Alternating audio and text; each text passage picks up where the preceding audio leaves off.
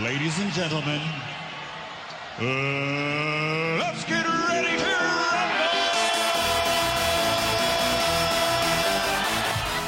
Bienvenidos a Two Small Podcast, un podcast de NBA en el que dos enanos hablan de un deporte de gigantes. Soy Denis, me conoceréis de Basket 365 y me acompaña Juan Alfaro.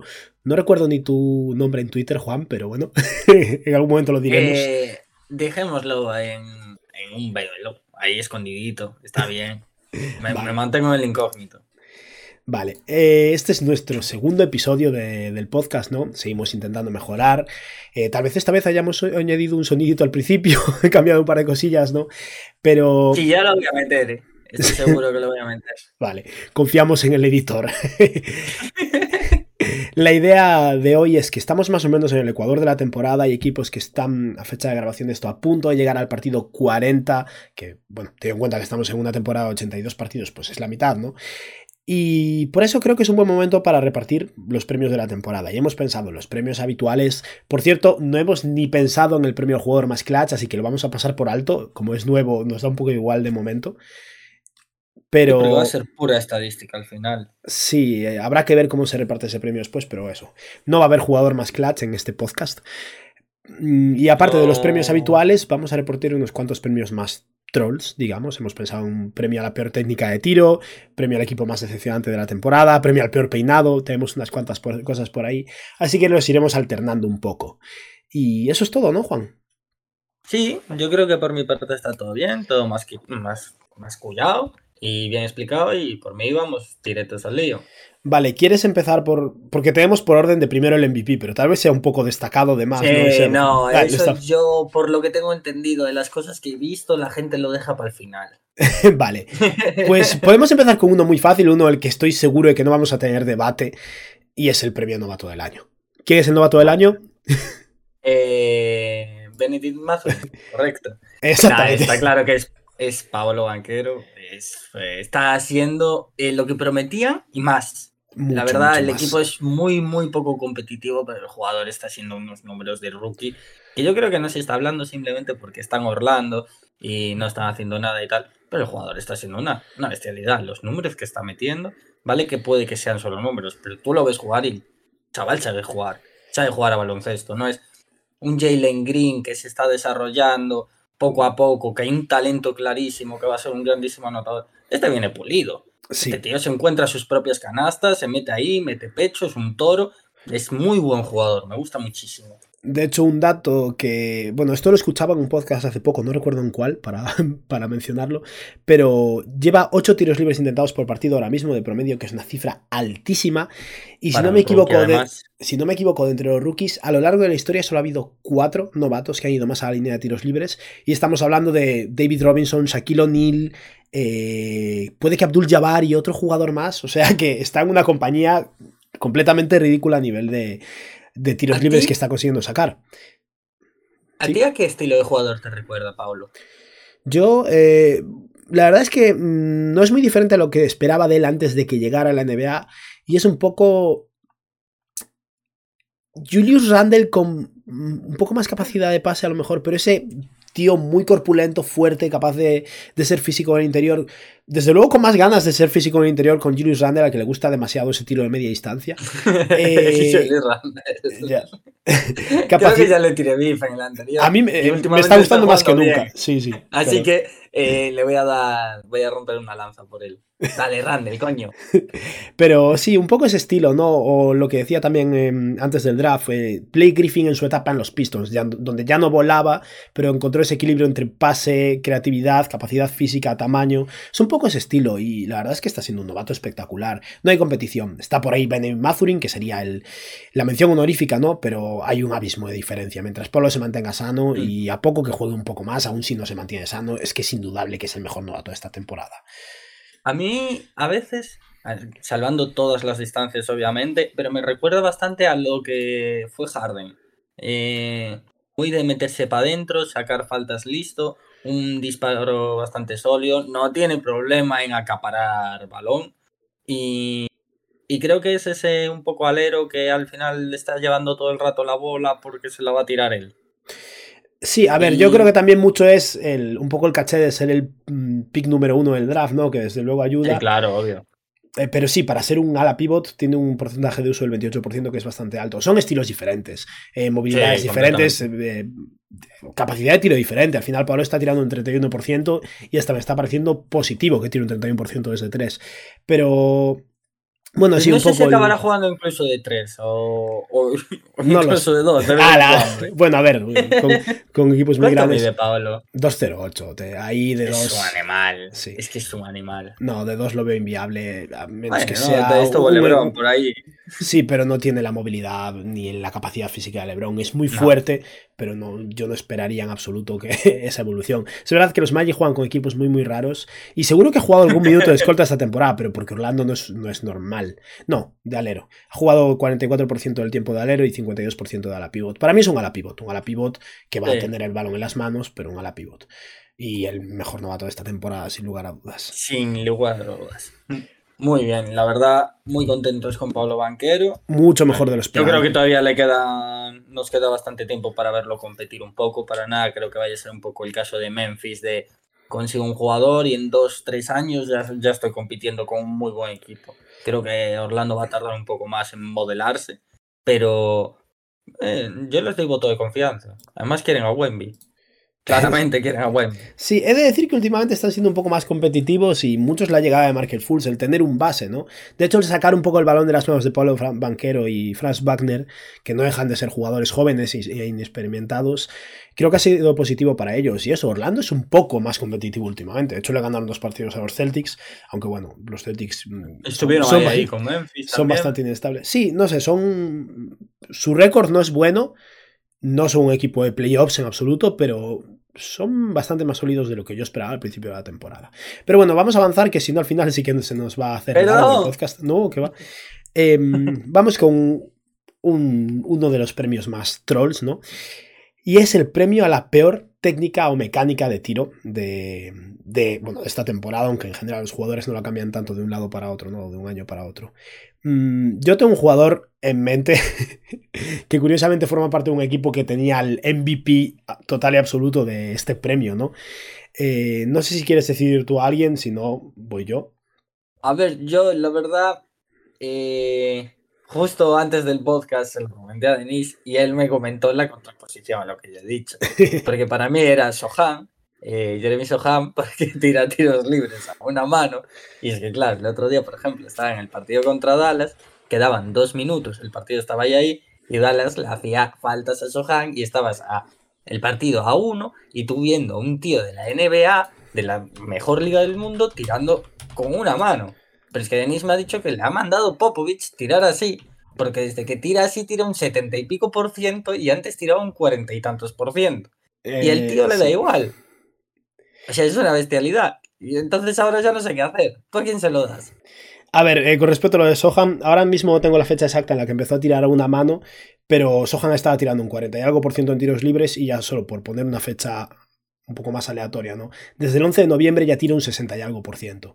Y ahí, bueno, creo que cogemos algún partido anterior. O sea, que el tirar con una mano le está funcionando para básicamente trabajar un poco lo que es la mecánica de tiro, el mantener el codo cerrado.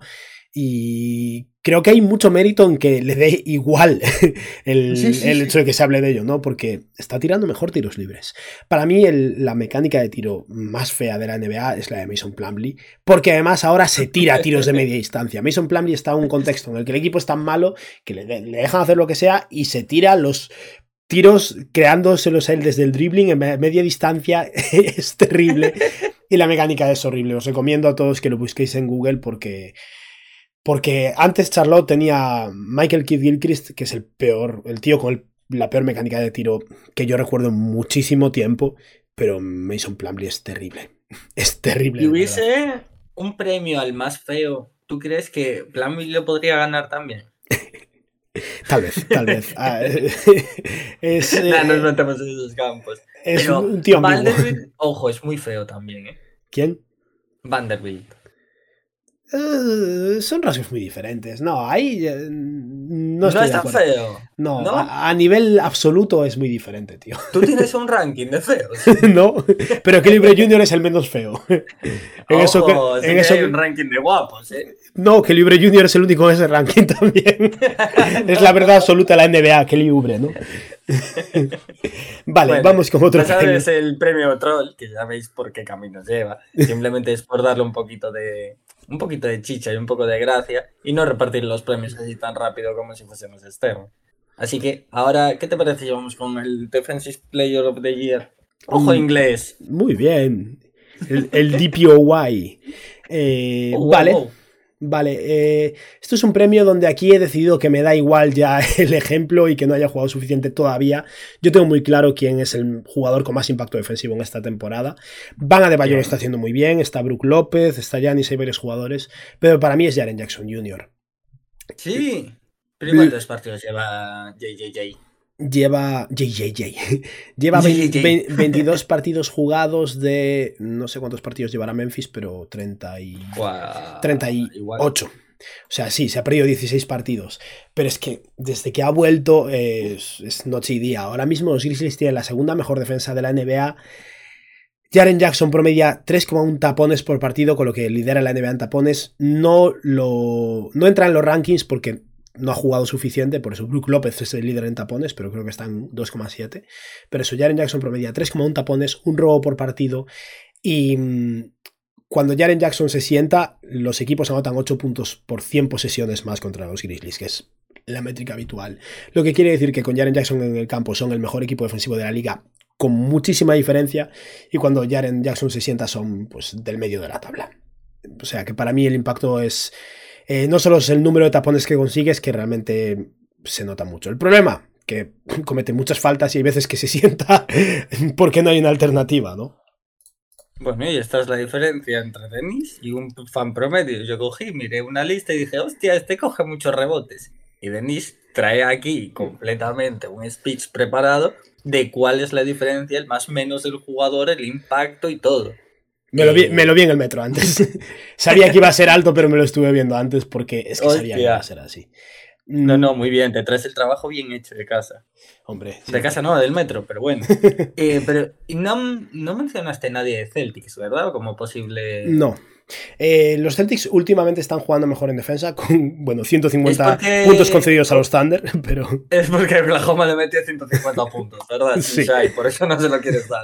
no, en Boston hay muy buenos defensores, pero Robert Williams lleva aún menos jugado que Jaren Jackson y aún Eh. está encontrando el ritmo, está saliendo ahora desde el banquillo y tiene impacto, desde luego, pero no está a la altura ahora mismo de lo que está haciendo Jaren Jackson. Grant Mm. Williams, muy bien también. Grant Williams este es- año, lo, está haciendo bien. Marcus Smart tiene sus partidos. En el último partido contra los Mavericks lo hizo súper bien contra Luca. Pero a nivel de impacto global hay varios bigs, sobre todo, que están por encima. De Bayo está teniendo una temporada muy buena y no se está hablando de él tampoco. Brook López es el que lideraba al principio y sigue liderando a. No sé si los Bucks están ahora mismo de uno en defensa de la liga, pero bueno, si no están de primeros, están muy cerca. Y muchos Giannis, pero al final Brook López debajo del aro está siendo espectacular. Eh, están de terceros en rating defensivo ahora mismo. Pero aún así es eso. Para mí, mm, obviamente, si el premio se repartiera con 40 partidos y Jaren Jackson lleva jugados 24, no se lo puedes dar. Pero si al final de la temporada lleva jugados 60, mm, para mí es el mejor jugador defensivo de la liga. Pues más convencido completamente. ¿Y Vale. alguien que, por ejemplo, Envid? No se suele hablar mucho de Envid para este premio, pero esto es, una- es un cerrojo. Embiid eh, está mejor en defensa que otros años, en mi opinión. De hecho, los 76ers creo que son el mejor equipo defensivo de la liga desde... mm, No, están de cuartos. Pero desde que empezaron esa racha de victorias en las que han escalado por fin y están creo que de quintos después de sufrir bastante, eh, Embiid está siendo clave desde luego, pero creo que el impacto es diferente. Aún así, dos- 1,7 tapones por partido, 1,2 robos, eh, muchos más rebotes, casi 10 por partido. Ya. No se va al banquillo con faltas porque no es Jaren Jackson Jr. Eh, sí, es un tío que podría entrar un poco en la conversación. El problema es que hay tantos, en particular centers, buenos en defensa, que creo que lo eclipsan otros. Otros, sobre todo, que Ya. tienen un- una especialidad más de corte defensivo. ¿no? Mucho más defensivo, te entiendo Sí. perfectamente. Vale, muy guay. Pues más convencido. JJJ, para ti el premio. Felicidades, mi hijo. Mm. A ver, Sí, es- me parece completamente justo. Pero, ¿a quién le darías tú el premio al peor peinado de la NBA? Solo tengo uno. Solo tengo un candidato. un, discurso súper serio, ¿sabes? De quién es el mejor jugador de defensa y cuál tiene el peor peinado, tío. Yo solo tengo un jugador en mente que en cierto modo no es su culpa. Creo que podría ser el premio al peor pelo de la NBA, pero es Young. Estrellado, no, pero es que no es su. Bueno, sí, es su culpa, porque tú con tu pelo te tienes que adaptar a, a lo que la vida te da. Y Yo, yo Sí. en esa parte también creo que no es por el peinado que tiene, sino por la situación que se genera por cuando él juega a la NBA, porque se lo tiene que acomodar de cierto modo. Entonces, se lo lleva currando muchos años. Y claro, este premio no se ha dado nunca en la NBA hasta ahora, que se da hoy aquí en Tu Small. Es porque Reggie Bullock se lo merece, tío. Lleva cinco años tomando eso en la cabeza. Todo el mundo le dice que se lo quita y no se lo quita. No, se, no prueba No había pensado. de otro lado. No, no, no, no. Y claro. De hecho, ahora- se hace un tipi. ahora se hace un tipi directamente y los junta todos hacia una pirámide. Es verdad. Es impresionante. Vale, yo creo que te convencí con el jugador defensivo del año. Eh, tú has ganado en este caso. Sí, es Reggie Bullock, estoy de acuerdo. Me encanta estar ganando los premios importantes. Wow, no me acordaba. Vale, damos otro premio bueno. vale, Mira, podemos dar uno, uno conflictivo. vale. Eh, que yo no sé bien qué hacer con esto. Eh, ¿Quién es tu Six Man? Vale. Es complicado porque al final es lo de siempre. Este premio siempre se le da al tío que más puntos mete saliendo desde el banquillo. Eh, obviamente Sí. tiene que jugar muchos partidos desde el banquillo. Hay jugadores en los que podrías pensar de entrada como Gary Trent Jr., que de entrada parecía que iba a salir desde el banquillo, pero ha jugado 10 partidos solo. Eh, y al final eso, reducirlo simplemente al que más puntos mete y ya está, a mí es algo que no me gusta. Si fuera así tendría que ser Ben Mathurin, que siendo un novato tiene muchísimo mérito, está casi en 18 puntos por partido. A nivel de eficiencia no está bien, lleva un Messi pico mal, está ya en 43% en tiros de campo y 35% desde 3. Y... Mazurin sé. es el mío. No, te estoy diciendo que sería el... te estoy diciendo que, que es el, el jugador que más puntos mete saliendo desde el banquillo, por lo que muchas Mm. veces sería el ganador. Y está ahí arriba. Yo estoy entre Mathurin, porque al final es difícil encontrar una alternativa, o, en mi opinión, Norman Powell eh, está teniendo una temporada que está pasando muy desapercibida y empezó lento sobre todo, pero ahora lleva 25 partidos saliendo desde el banquillo, está en 16 puntos por partido y a nivel de eficiencia son la noche y el día, 49% en tiros de campo, 41% en triples, no repotea Y- ni, ni es este mucho, pero creo que al Pues final... Muy buena selección. No lo miré mucho, pero no juega muchos minutos. Además, Powell, ¿verdad? No, está como en y- 24 y- minutos de juego. Mm, pues sí, son muy poquitos para, para meter 16 puntos, la verdad, con esa eficiencia. Es que es un jugadorazo. Sí, a mí, de hecho, no lo recuerdo. A lo mejor aquí estoy un poco cubriéndome las espaldas, pero creo que fue mi voto para el jugador defensivo, para el sexto hombre del año en mis predicciones al principio de la temporada. Y empezó fatal, pero últimamente está de verdad escalando y tal vez se lo merezca, porque Jordan Poole, que era el favorito para muchos, eh, ha jugado 19 partidos desde el banquillo, ahora está jugando de titular, no es suficiente, aún por encima desde el banquillo está siendo malo, le va mucho mejor seguir de titular. Y hay un par de nombres más, pero yo personalmente creo que me quedo con Norman Powell. Si tú estás a favor de Benny Mathurin, me parece legítimo, y creo que en el fondo quien a día de hoy se llevaría los votos sería Mathurin. Es un chavalito y eso también eh, le da caché, ¿sabes? Está de rookie y, y mira las que se está tirando y lo que está jugando. Yo, yo se lo doy, como voto de confianza. Y aún por encima Indiana está ganando, que no solo es que esté Claro. jugando, es que Indiana tiene un récord positivo. No, no, es que está teniendo impacto, no son canastas que caen en nada, porque da igual un poco, un poco Jaden Ivy, que está Sí. jugando muchos minutos, está tirando muchas canastas, pero está tirando un 28% de 3 y creo que un 40% de campo, una cosa así. Y de hecho, un- una cosa a favor de Mazurin que me acabo de dar cuenta ahora. Te voy a dar aquí dato rebuscado. De entre todos los jugadores que han salido desde, el banquillo, aunque sea un solo partido, Benedict Mazurin es el jugador que más tiros libres consigue por, partido. Seis ¿En tiros libres intentados. 6 tiros libres por partido y anota el 82% de sus tiros libres. Y eso al final es algo que neutraliza mucho sus problemas de eficiencia en el tiro en otros aspectos, porque son 6 tiros libres por partido, 82% de acierto. No hay nadie... me dijiste antes que Paolo sacaba 8 y que era una locura. Sí, él 6 está es una cifra muy alta. Sí. Con 28 minutos. Muy bien, muy Sí. bien de Bennett. Nadie bien, ha, ha ido más a la línea de tiros libres saliendo desde el banquillo. Es bastante loco porque incluso jugadores de un partido desde el banquillo 2, nadie. Wow. Qué bestialidad. Ostras, muy buen dato. Me gustó Mm. mucho. Perfecto. Eh, pues ahora, ¿qué tal si pasamos a otro premio troll de estos que tenemos? Vale, a ver si este lo gano yo.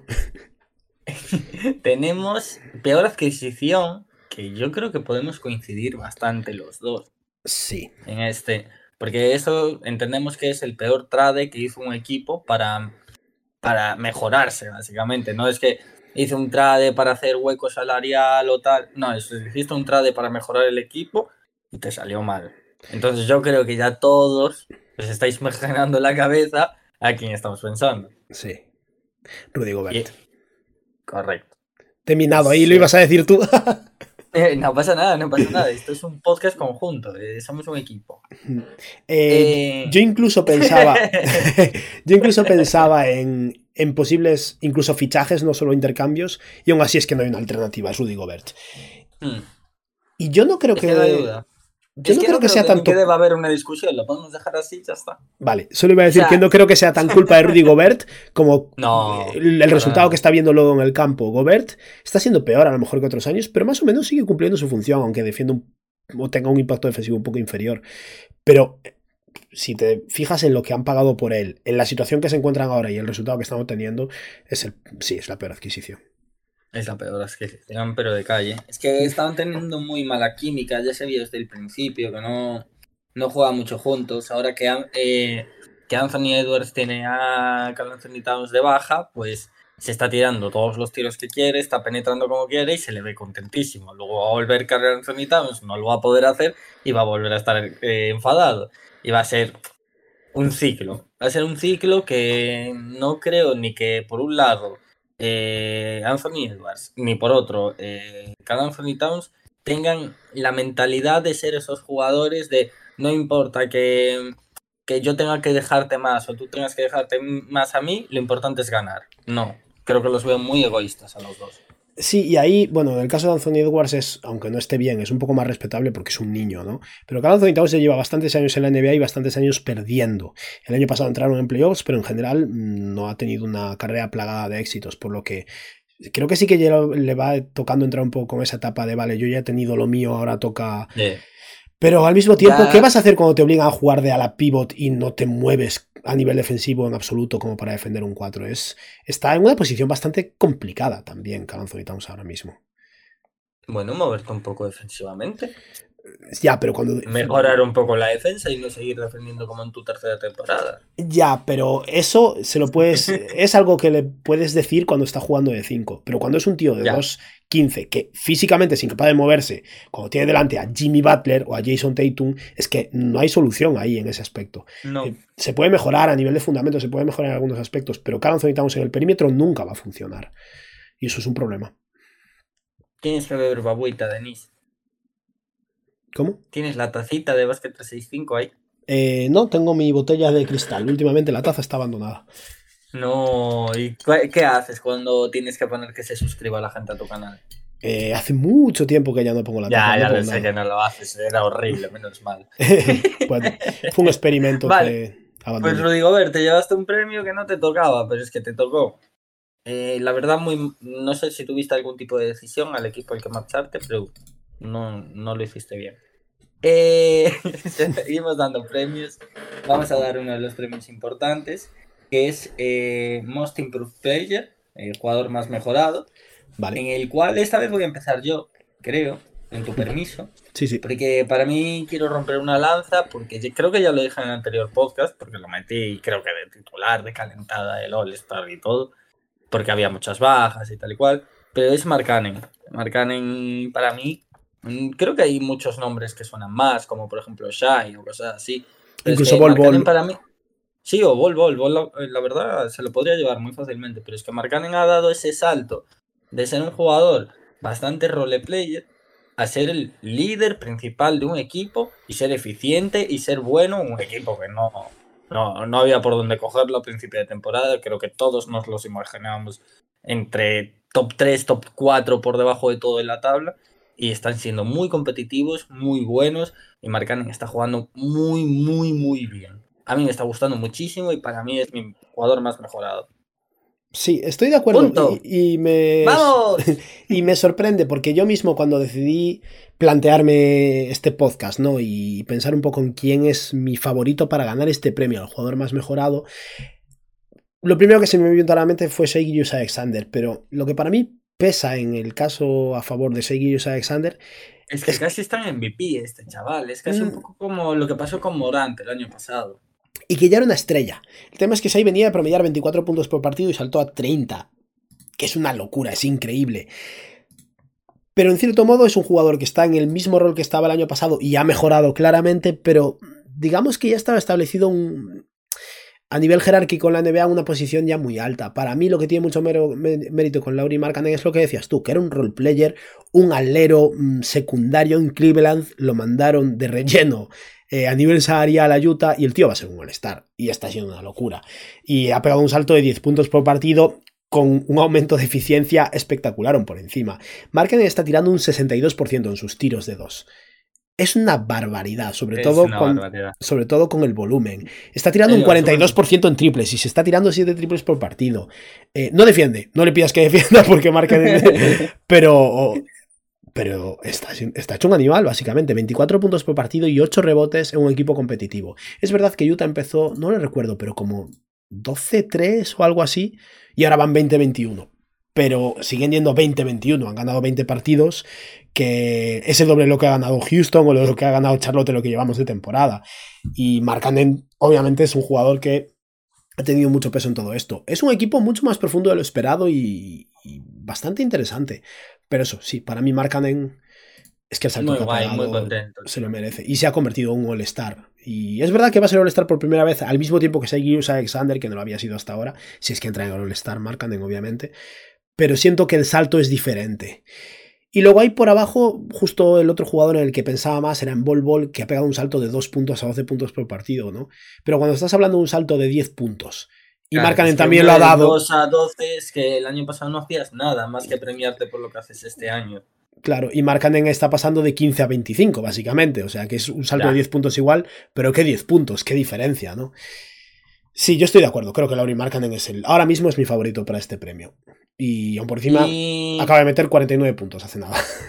Yo otro que tenía así en mente, por comentarlo hace un poco el tema, porque es un jugador que a mí me está gustando muchísimo, es Anferi Simons. Eh, ¿Qué tal el tema de Anfiri? ¿Cuánto mejoró en respecto al año pasado? Lo voy a llamar Anfiri porque es mi colega. Anfi. ya es colega. Anfi, Anfi.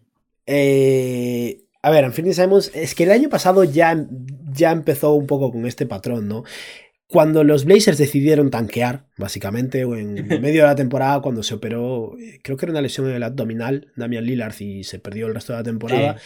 le dieron ronda suelta pero... a Simons y, y, ya estaba siendo un poco esto, no el mismo nivel de producción, pero la temporada pasada acabó en 17 puntos por partido, pero si te vas ah, a no, buscar, si te vas a buscar el momento, el punto de inflexión en el que se sienta Damian Lillard, no recuerdo exactamente, pero nos vamos, por ejemplo, al 3 de enero, y Anthony Simons acabó la temporada el 3 de enero hasta, hasta el final en... Espera que cargará, pero por encima de 20 puntos por partido, o sea que ya es otro... Ya de ahí cambió completamente la dinámica. Sí, en cierto vale, modo estaba vale, siendo vale. este jugador ya 23 puntos por partido en sus últimos 27 partidos el año pasado, con claro, 42% aquí. en triples, 10 triples intentados.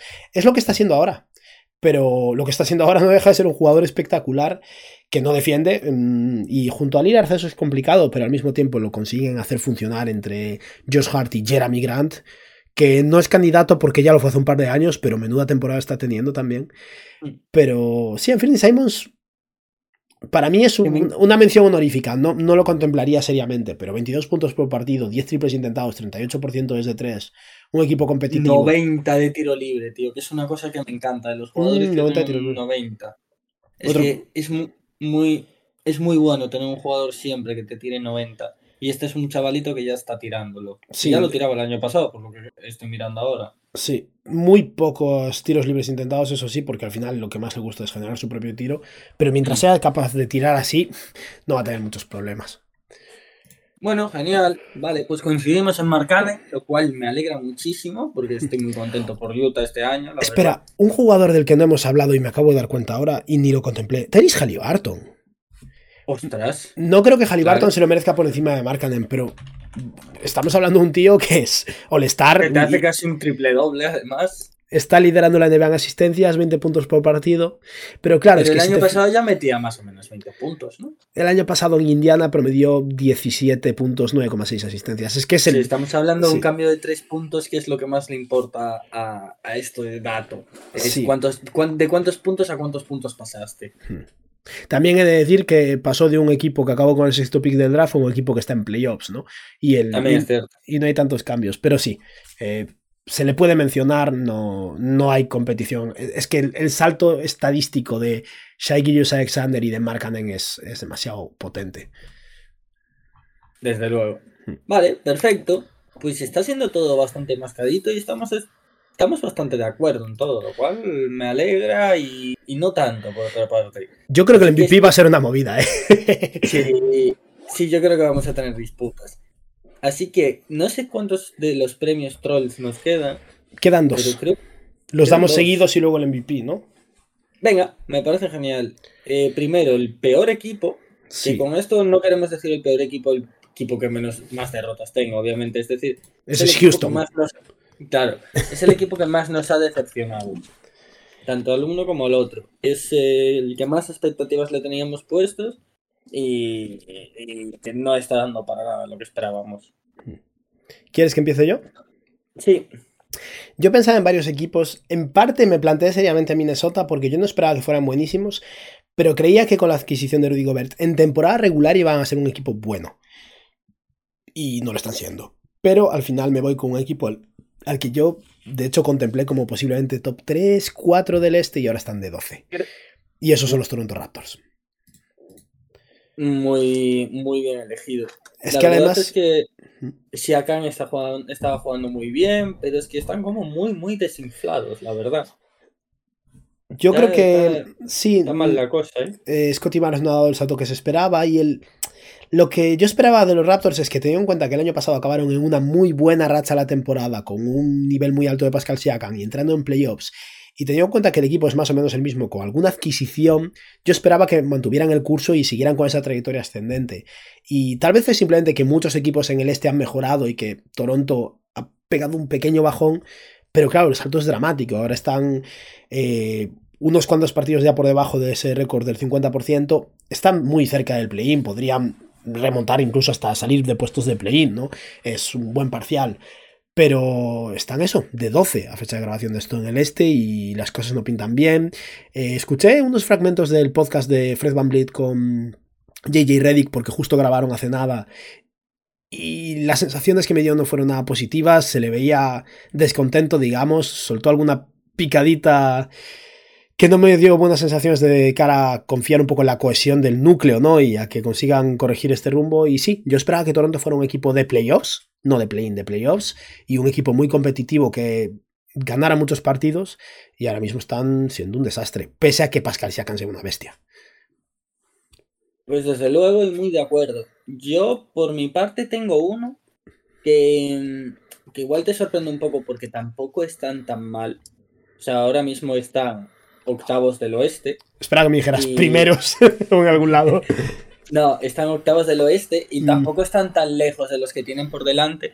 Pero es un equipo que, que son los Phoenix Suns, que en años anteriores habían sido muy sólidos en temporada regular, siempre estaban ahí arriba de todo, con muy buen récord. Es cierto que este año tuvieron pues Chris Paul que no jugó unos cuantos partidos, no sé qué, pero la verdad es que yo los partidos que les vi les vi muy mal. No están jugando para nada bien. Y, el año- y eso, por ejemplo, te lo puedes permitir, como el caso cuando fue Milwaukee Bucks, el año que ganaron el anillo, eh, fue justo, llevaban unos años quedando todo el rato de primero, siendo un martillo pilón en temporada regular, y luego en playoffs, pues como que hacía un poco de gas out, que no, no llegaban bien porque habían, se habían esforzado mucho. Y justo la temporada que ganaron el anillo, es la temporada que se habían relajado. Que Hmm. habían jugado más tranqui, que habían quedado creo que de terceros o algo así. Sí, la creo que conferencia. terceros. Y eso, pero eso te lo puedes permitir cuando haces un buen papel en playoffs y dices, vale, el año que viene, este año lo hicimos bien, nos quedamos cerca, eh, pero llegamos muy cansados. El año que viene vamos a dosificar más y ya está. Pero es que a los Phoenix Suns les humillaron en playoffs. Hmm. Vale que estuvieron muy cerca de ganar y tal, pero demostraron ser un equipo que estaba completamente roto. Y ese Sí. equipo, en ese partido en concreto que todos tenéis en la cabeza, y ese equipo roto yo no lo veo arreglado. Entonces para mí es un equipo que me ha decepcionado mucho. Y ya está. Eh, Es buena, es buena. Es verdad que Phoenix hubo un momento en el que no sé si llegaron a ponerse de primeros en el oeste, pero estuvieron en la zona alta, aún sin Chris Paul, y han tenido muy mala suerte. La lesión de Chris Y Paul. Devin Booker está jugando impresionante. Eso iba a decir. Eh, Cam Johnson con- que, se ha, que se ha roto el menisco. El drama con Jay Crowder, que no sé cómo un tío con su calibre como jugador se puede permitir no jugar a menos que lo intercambien. Pero bueno, ahí está Jay Crowder en su casa. Pero en medio de Mm. todo esto, Devin Booker estaba tirando del carro como un animal. Estaba siendo una auténtica locura. Y ahora está lesionado y aparte es una lesión de creo que un mes y bueno, ya van unas semanas, pero están justo los Suns en una racha de cuatro derrotas y han bajado mucho y están es que están muy cerca de ponerse de 10. También es verdad que el oeste está tan comprimido que rápidamente te vuelves a poner de cuarto, pero Sí. sí que Phoenix Pero- eh, es un para poco mí el caso de los Maps, ¿no? Están ahí donde están porque tienen un jugador muy bueno que les ha ganado la mitad de los partidos que no deberían haber ganado.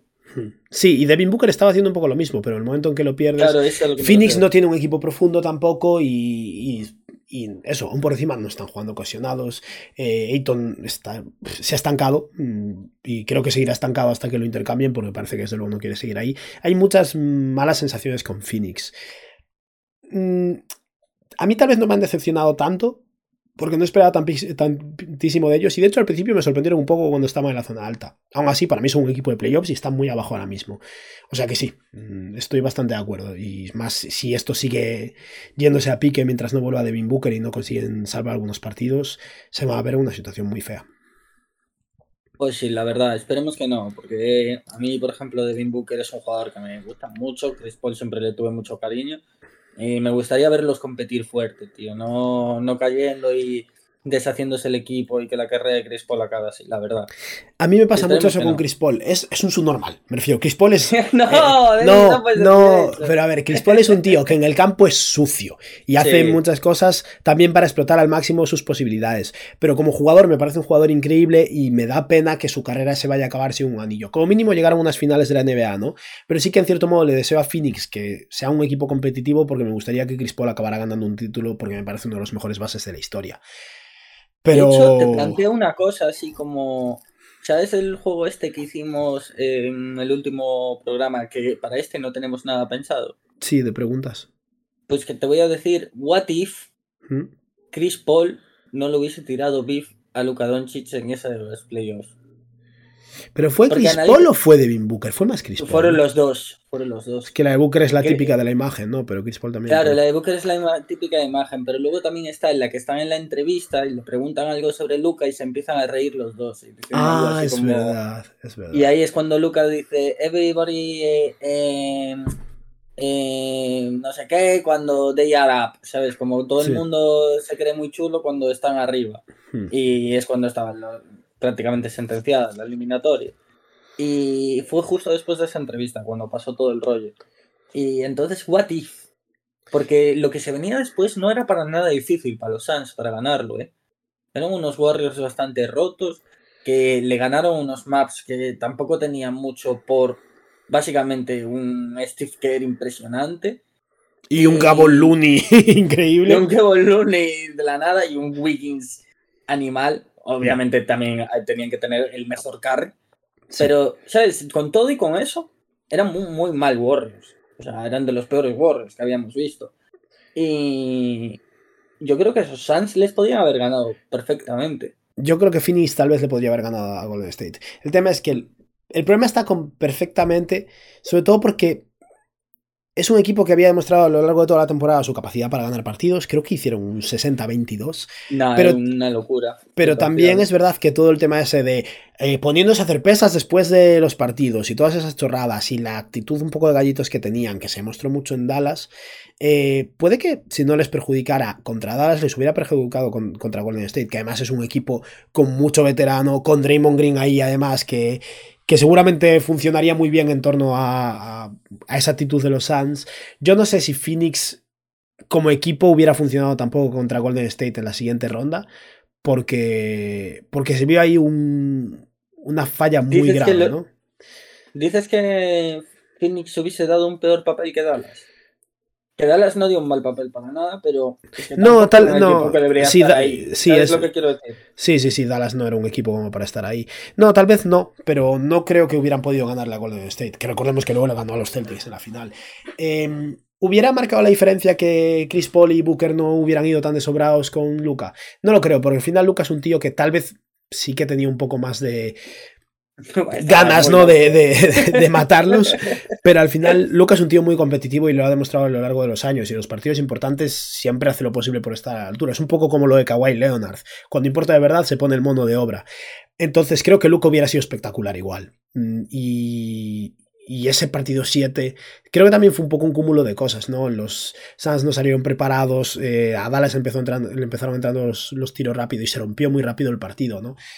Pero creo que el mérito de Luca fue sobre todo el partido anterior y creo que no hubiera habido mucha diferencia. Luca hubiera salido a matar igual. Pero bueno, desde luego seguro que lo disfruto más. Yo creo que, no sé si te acuerdas, pero creo que lo estábamos viendo juntos ese partido. Y Puede estábamos ser. como callados, flipando. Eh, de qué está pasando aquí. El- sí, el partido 7, es verdad. ¿Por qué solo está jugando un- un- uno de los equipos este partido? Es que pareció el, el partido de los Celtics contra Oklahoma del otro día, pero en un partido 7 de playoffs, donde Claro, no puedes no, permitir no. que pase eso. Sí, no, no fue Además, en terrible. el estadio, en el pabellón de los Suns. Sí, no, no, fue terrible, fue terrible. Vale, eh, pasamos a hablar del último premio troll. A ver, no tan troll, estos últimos han sido más serios, ¿no? Pero el último premio extra, digamos, que es el jugador más empeorado de esta temporada. Mm, ¿Quieres empezar tú o empiezo haber yo? aquí. Sí, aquí No, puede- Lo intentamos hacer rápido para que para no liarnos mucho, que yo creo que luego se viene el MVP y es como lo principal del Hmm. programa.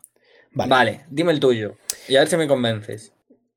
El Véndeme mío este está justo, está justo ligado con el equipo del que hablaba. Para mí es Fred Van Vliet.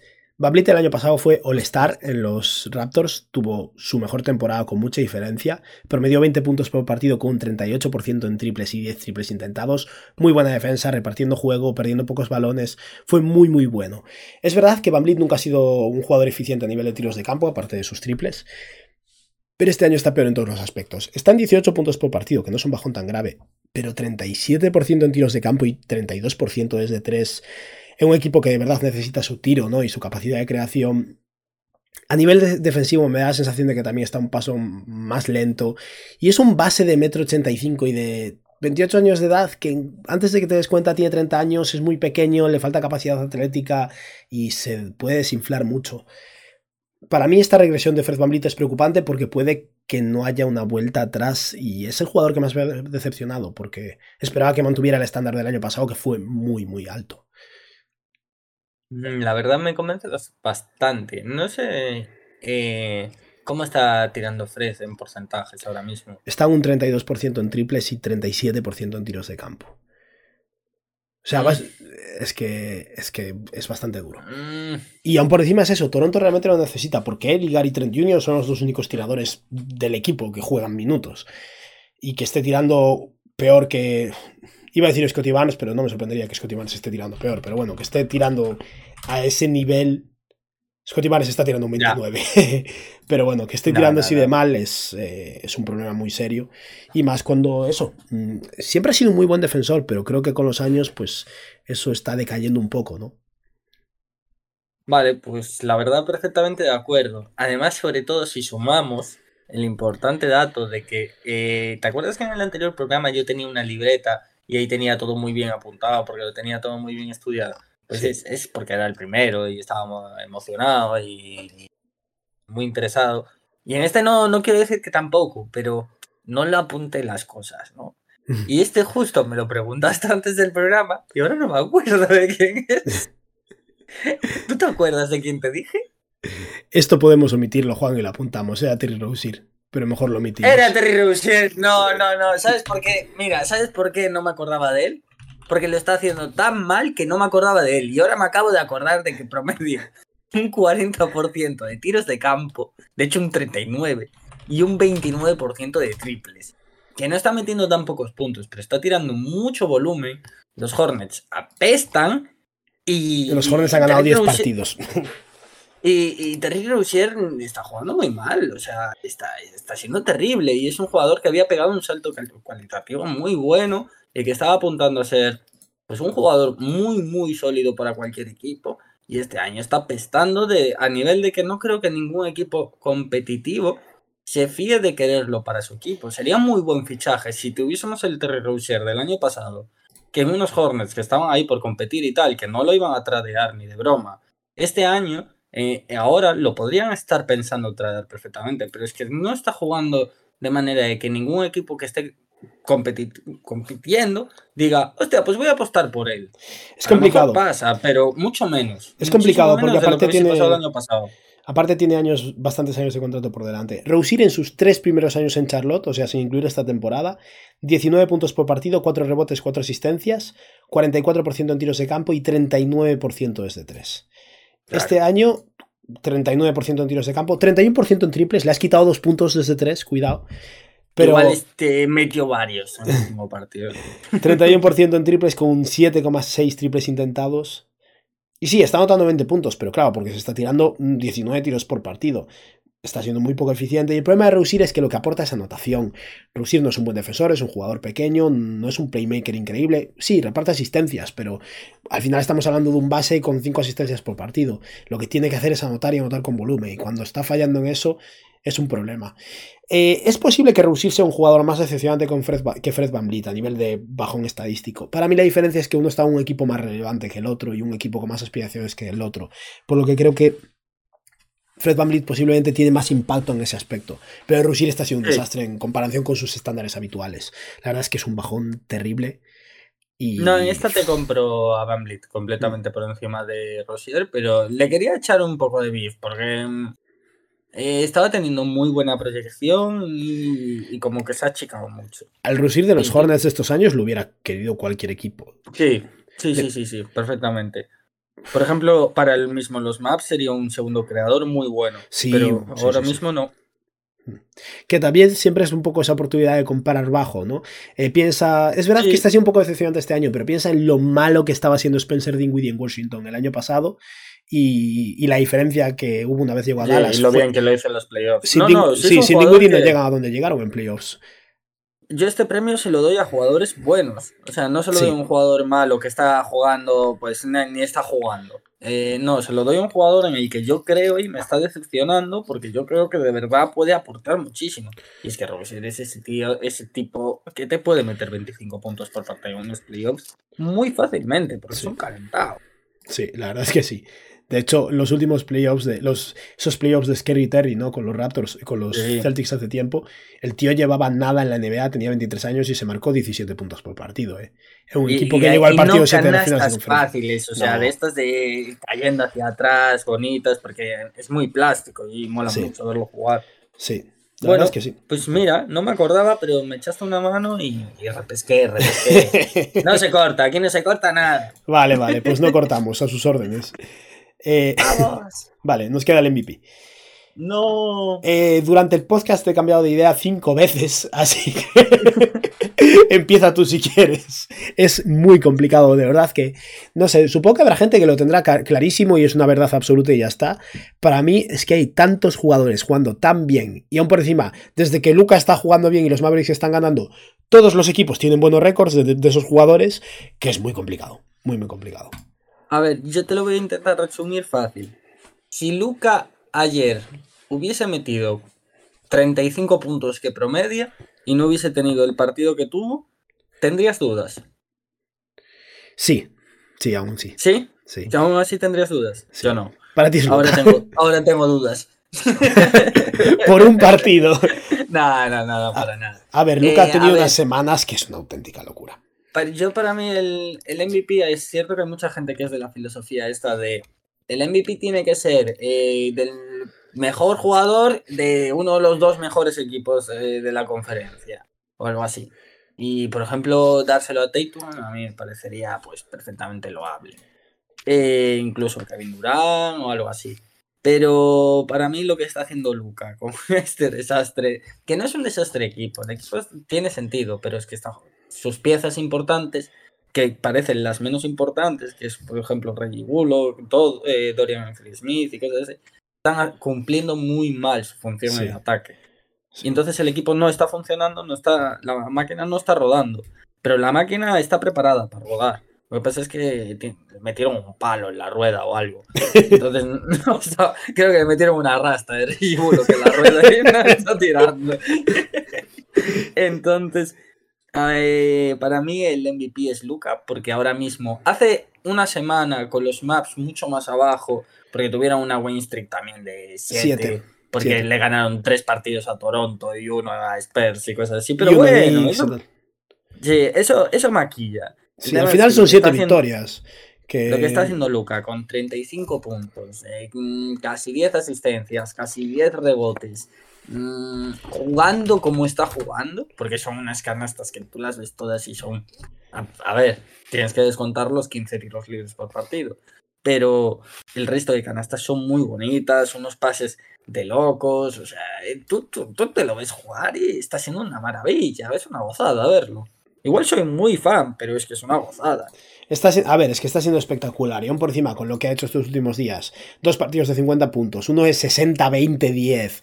Está tirando de tres cada vez mejor. Ahora mismo Luca en esta temporada ya está en 35% en triples, que no ha tirado así en su vida. Bueno, Y ayer hizo un 0 de 7. ayer hizo un 0 de 7. 50% en tiros de campo, que es el máximo de su carrera también. 34 puntos por partido. 9 rebotes, 9 asistencias. Y está, eh, obviamente, sin Luca, eh, los Mavericks estarían compitiendo con los Rockets. O sea que tiene un mérito enorme. También es verdad que precisamente en el mismo molde tal cual puedes meter a Nikola Jokic. Denver está de primero en el oeste. Y es Jokic ya, 100%. Ya, ya. Es que como lo ganó dos años y es yo Sí. y no lo quieren, sé que no se lo van a dar, entonces ya ni lo quiero meter en la discusión, ¿sabes? Pero sí, es eh, exactamente todo lo mismo que he dicho para, para Doncic, pues lo aplico para yo. Es verdad que Jokic Eh. no te va a hacer partidos de 60 puntos, pero la constancia que tiene. Porque no quiere. no, no, se aburre. Porque no quiere. Sí, o sea, si quisiese te metía 60 todos los partidos. Y lo que tiene también, eh, comparado con Luca y con otros, es la eficiencia también, obviamente, porque es un tío de 2-13, ¿no? Pero 61% en tiros de campo están tirando, con 25 puntos, 11 rebotes, 9 asistencias, el mejor récord de la conferencia oeste. Y para mí tampoco es Jokic el MVP, es que está, está Giannis, que para mí ahora mismo está un poco por debajo. Tatum era hace unas semanas el favorito, pero Boston ha tenido una racha muy mala y Tatum no está jugando demasiado bien ahora mismo. Justo hizo un triple doble ayer, pero en general no está tirando como antes y para No, mí ha bajado un como- poco. Como que es otro jugador del que habría que hablar. Ya. Porque Embiid está de segundo en anotación de la NBA, está siendo una bestia. Los 76ers han ganado 8 de sus últimos 10 partidos. eh, están otra vez compitiendo por esta la zona más alta. Están a 3 partidos de estar de primeros en el este. Y para mí tampoco es Embiid. para, para mí el MVP es, para mí el MVP es Kevin Durant. Kevin ¡No! Durant, Sí. Para mí, o sea, lo que está haciendo Kevin Durant está siendo inhumano, completamente inhumano.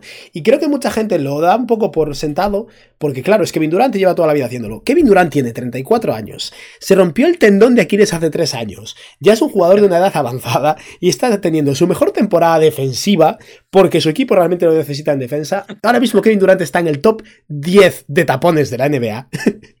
está siendo el líder en tiros libres de la liga, 93% de acierto de sus tiros libres. Está siendo el mejor tirador de media, distancia de la NBA. O sea, ahora mismo Kevin Durant, el peor rango de tiro que tiene, digamos, la zona entre 5 metros y la línea de 3, la zona típica de los tiros libres de media distancia que cuando alguien se lo tira le dices, ¿qué coño estás haciendo, tío? No tires nunca desde ahí. Durant está anotando el 56% de esos tiros. Me lo vi antes. ¿Sabes cuántos jugadores en total en sus tiros de 2 tiran peor que Kevin Durant? 154. O sea, el mal tiro libre, el mal tiro de media distancia de Kevin Durant, el tiro de entre 5 metros y la línea de 3, es mejor que 54, 154 jugadores en total en tiros de dos puntos, incluyendo mates y bandejas. Es absurdo. Está tirando un 81% cerca del aro, un 62% Tira en... mejor él de lo que tú haces una bandeja. Eh, de hecho, una de hecho te, voy, a- bestialidad. te voy a dar un, un dato eh, de directamente. Ahí estamos hablando de tiros de dos puntos en general de otros jugadores. He estado mirando los jugadores en mates y bandejas, o sea, tiros de 90 centímetros al aro. Kevin Durant tira mejor tiros a 5 metros que McCollum hace bandejas, ahora mismo. No. Está A notando. ver, el- es cierto que McCollum es muy pequeñito y le Sí. da muchos tapones y tal, pero wow. Pero es de 5 metros, ¿eh? no es en plan tiro no, de. de 5, 6 una y 7 bombita. metros, eh, o sea, el triple pisando la línea, Durant anota el 56% de ellos. No está tirando bien de 3 para ser Kevin Durant de 3, está tirando el 37%, pero está anotando el 81% de sus mates y bandejas, el 62% de sus floaters, el 62% de los tiros de media distancia en la zona de tiros libres, 62%. Está anotando 30 puntos por partido, está defendiendo mejor que Jokic, que Doncic, que... mm, Bueno, y luego, y luego- muy y luego tienes ahí... Luego tienes ahí Embiid, Giannis Antetokounmpo están por encima de él en defensa, pero digamos que está en el medio de la tabla entre todos los candidatos a MVP a nivel defensivo. Está siendo el jugador más eficiente de ellos solo por detrás de Jokic, eh, que se come Embiid, por ejemplo, a nivel de eficiencia. Y ahora mismo los Nets son el mejor equipo de la NBA. Desde diciembre los Nets tienen el mejor récord de la liga, están de terceros, a punto de ponerse de primeros. Venían de 11 victorias consecutivas hasta que perdieron hace nada. Y, y el tío se rompió el tendón de Aquiles, que no importa de cara a ganar el MVP, obviamente. Pero para mí, Kevin Durant ahora mismo es el MVP. Y esto puede cambiar si los Nets ahora tienen una mala racha. Pero es que este ritmo se va a poner de primeros en la conferencia este, con Durant siendo el segundo mejor defensor del equipo por detrás de, detrás de Nick Claxton y el mejor jugador ofensivo de la NBA por detrás de Jokic y Luca, como mucho. Es, es una auténtica locura. No, o sea, Durán promedia 29, ¿no? Sí, pero bueno, eh, Durant es un mejor jugador ofensivo que Tatum y es un mejor jugador ofensivo que Shai Gilgeous Alexander. Ah, Por- vale, vale. Mejor jugador. eh, Vale, vale. No, No, no solo a nivel de anotación, no. es un mejor jugador ofensivo que Embiid también. Durant está siendo increíble. El tío está tirándose un 64% en tiros de dos. O sea, es una puta barbaridad. No tiene ningún tipo de sentido lo que está haciendo Kevin Durant. O sea, un tío tirándose 57% en tiros de campo y 37% desde 3 y 93% en tiros libres con 30 puntos por partido. 7 rebotes, 5,5 asistencias, 1,5 tapones. El tercer mejor récord de la conferencia este. Yo mañana puedo cambiar de idea. Si Luca mañana hace un triple doble de 50 puntos, pues a lo mejor mm, mueve la balanza un poco. Pero yo creo que Kevin Durant es el candidato MVP del que menos se está hablando. Y para mí ahora mismo creo que lo es. Porque además Pues- tiene una cosa que es la consistencia, que es una auténtica barbaridad. A ver, la verdad es que te lo, te lo puedo comprar perfectamente. De hecho, ya lo dije antes de dar mi premio, que quien se lo quiera dar a Kevin Durant o a Jokic me parece completamente legítimo. Y, y, y, y, y, y, y- y, coño, es que es cierto, es cierto todo lo que dices, pero es que aún así, Que Luca, sí, esto lo sé. se da mucho por. No, digo, esto se da mucho por, por puntos. Y si lo miras en Biz o, o Luca, le saca 5 puntos enteros a, a Kevin Durant. 4. 4 y pico. Sí, Es mucho. sí, Es pero. mucho y, esto, y hay como muchos jugadores por delante de. que a la hora de dar este premio es que es súper importante el tema de los puntos. Ya sabes que casi siempre se lo da. Se lo dan al, pues al que más puntos hace de más o menos el mejor equipo de la liga. Que es cierto que los Nets están completamente apuntando a eso, a ser el mejor equipo de la liga. Y si son el mejor equipo de la liga muy sólidamente, yo creo que perfectamente con se lo puede, se lo puede llevar Kevin. Pero muy fácil. Además sería muy bonito porque no creo que tenga muchas más oportunidades de llevarse uno. No, no, no creo. Pero es que Y él solo tiene uno, ¿verdad? Sí, solo tiene uno, sí. Pero es que la no, temporada no está es suyo, es de su madre, además. Cierto, este será para él si lo gana, ¿no? Al que pilla la referencia le gustará y el que no estará flipando. Pero, aparte, a ver, en el fondo creo que. Yo creo que ahora mismo si votaran el MVP creo que se lo darían a Luca. Pero personalmente yo creo que Kevin Durant se lo merece de verdad. De hecho, de los jugadores que estabas diciendo que estaban anotando más que él, hay seis jugadores anotando más que Kevin Durant. Uno es Curry, por cierto, que está lesionado. Ninguno está Ya, tirando menos mejor. mal. Gracias, Carrie, por estar lesionado. Porque si no, tendríamos esta discusión durante mucho más tiempo. Sí, porque otro más que Seguramente. está. Uf, cómo estaba Curry. Eso, de los seis jugadores que están tirando por. em, eh, que están anotando más que Kevin Durant, ninguno está siendo más eficiente. Durant está tirando mejor en tiros de campo que ante Tocumpo y que en Biz. Eh, de, los, de esos jugadores solo hay uno tirando mejor de tres que él, que es Curry. Está tirando mejor tiros libres que ninguno, incluso mejor que Curry. Eh, es el segundo que más tapones consigue, por encima de, de todos, menos eh, Envid, porque Yanis tampoco está taponando mucho. Pero si te de verdad, está teniendo una temporada súper. Luego te van a venir los puristas y te van a decir, no, no, estadística, si quieres hablar de estadística, Jokic. Estadística avanzada es Jokic, sí, eso es verdad. Y verdad. es cierto que los Nuggets están ahora mismo de primeros también en, Sí. en- en el oeste y como al fin y al cabo eh, Durant tiene a Irving y Jokic pues tiene a medio Jamal Murray. Ya, no, Jokic tiene a Aaron Gordon ahora mismo.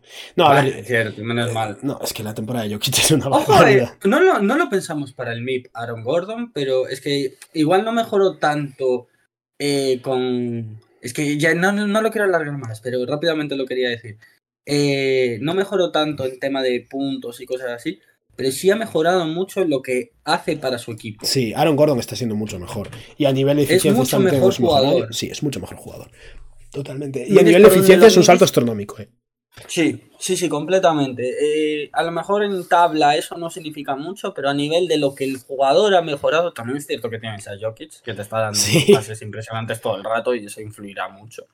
Pero, Pero- él lo está haciendo muy bien. Por su parte está siendo impresionante. Y de hecho no va a ser All-Star en absoluto, hay demasiados jugadores compitiendo. Pero Aaron Gordon para mí está teniendo la típica temporada de Al Horford All-Star. La típica Sí, temporada de, tontorrón, de, de- ay, que me meto. Sí, de no meto 22 puntos por partido, pero me merezco ser All-Star por cómo estoy jugando. Eh, tal vez que luego empiezas a, a decir nombres y hay demasiados por encima, pero es que Gordon es el segundo mejor jugador del mejor equipo del oeste ahora mismo. Y esta ha sido una auténtica locura. Aún así, no creo que esté a nivel de Markkanen y compañía. Pegó un salto de dos puntos por partido y un rebote. Pero el impacto en el campo es muy superior, eso es verdad. Bueno, pues entonces po- terminamos el programa en completamente discordia. Kevin yo se Sí, yo, no voy a cambiar de idea aquí. Y el programa eh, Too Small se lo va a dar a Jokic. ¿Vale? Vale. Entonces así, yo creo que todo el mundo se quedará contento. Le vamos a dar un premio honorífico a Embiid, a, a Curry y a, y a, y a Tatum. Y entonces yo creo que todos nuestros espectadores quedarán contentos. Vale, me parece un muy buen plan. Completamente de acuerdo. Nada, pero eso, hasta aquí ha sido el programa de hoy. Yo la verdad me lo he pasado espectacular. y espero que vosotros también. Muchísimas gracias, Denise, como siempre. Y muchísimas gracias a todos por si habéis escuchado hasta aquí, de verdad. Muchas gracias, de todo corazón, del fondito, ¿eh? eh Denise, despídete, que me pongo Eh, un tontorro. Nada, no, no mucho más, simplemente eso, gracias a todos. Eh, por supuesto, eh, estamos aún mejorando un poco el proceso, ¿no? Hay mucho que trabajar, pero eso, cualquier tipo de feedback se, se agradece, intentaremos ir puliéndolo poco a poco.